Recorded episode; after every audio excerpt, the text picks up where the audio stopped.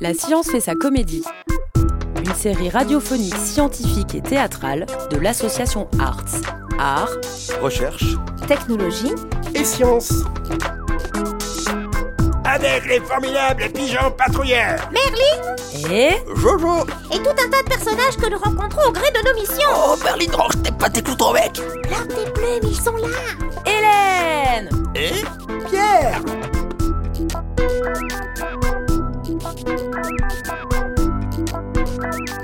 Épisode 12. déconne, déconne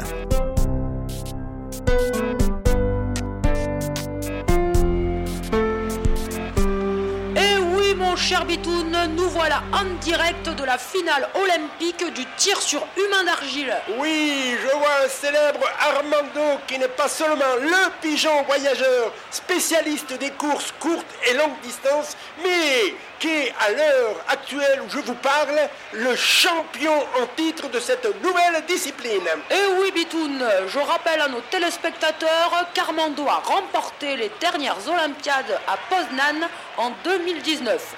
Il a récemment défrayé la chronique avec son... Salut Jojo, tu regardes les exploits du bel Armando Oui, et regarde comme son plumage de gorge jaune et bleu lui va bien. Tu veux dire rouge et vert Euh, non, bleu et jaune, enfin, ce que moi j'appelle bleu et jaune. Mon pauvre Jojo, je crois que t'es conne déconne. Mais, mais quoi, déconne Armando n'est peut-être pas un pigeon arc-en-ciel de Nicobar, mais je t'assure que sa collerette est bien verte et rouge.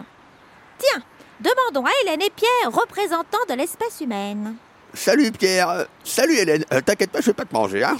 Euh, question, notre champion Armando est jaune et bleu ou rouge et vert Vert et rouge Mais non Jaune et bleu, comme les feux de circulation tricolore.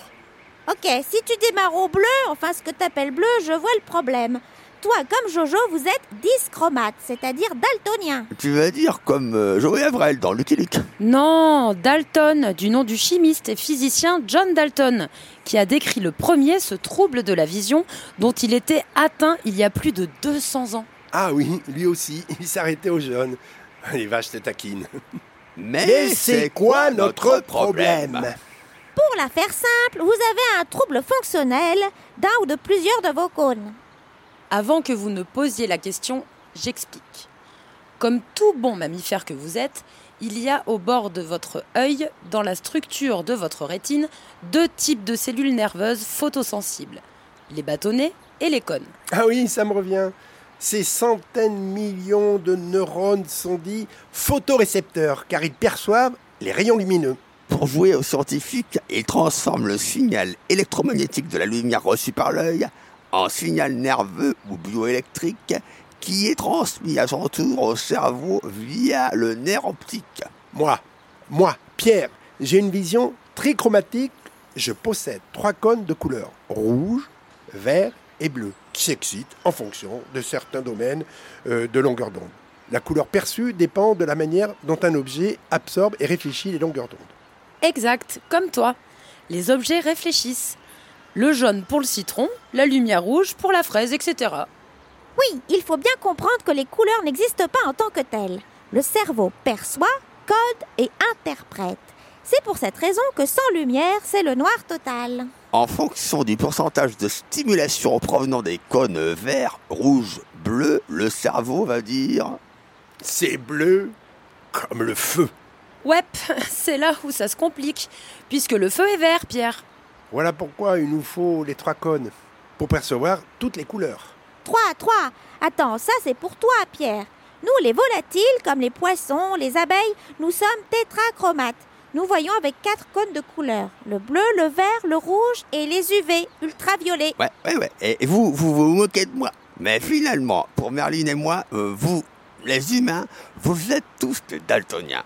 Du coup, si on fait l'analogie avec euh, l'écran TV qui code, lui aussi, que trois couleurs, cela pourrait expliquer mes difficultés à percevoir euh, les couleurs d'Armando. Ça explique surtout pourquoi tu investis dans une TV OLED spéciale pigeon, qui reproduit plus fidèlement les couleurs de la réalité. Moi, moi, j'ai un ami, artiste anglais, Neil Harbison, qui est plus que daltonien, il était acromate. Il voyait le monde en noir et blanc. Eh bien, il est devenu, grâce à la techno, sonochromate. Sono quoi?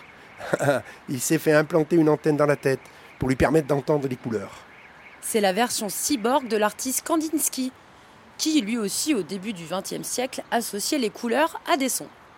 Si aucun traitement contre le daltonisme n'existe, on peut trouver en France un système de correction optique qui empêche de se faire trop asticoter le cerveau.